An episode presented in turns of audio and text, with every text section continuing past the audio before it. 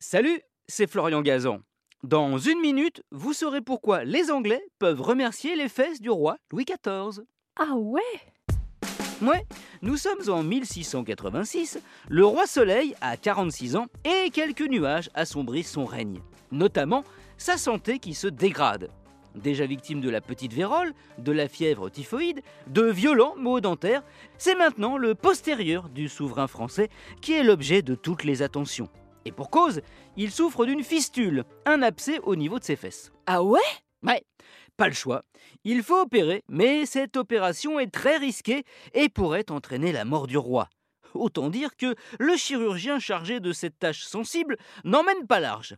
Après s'être entraîné sur des fistules moins périlleuses, provoquant quelques décès, mais que ne ferait-on pas pour le souverain?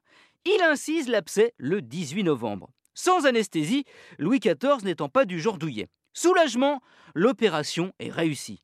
Elle a duré trois heures, durant lesquelles fut chanté un hymne commandé par Madame de Maintenon, l'épouse du roi, à Lully, le compositeur officiel de la cour, et à Madame de Brinon pour les paroles. Son titre Dieu protège notre roi, en anglais God Save the King. Ah ouais? Ouais, titre sous lequel Handel, après avoir entendu et craqué pour cet hymne lors d'une visite à Versailles, le présente au roi d'Angleterre Georges Ier, dont il est le musicien attitré.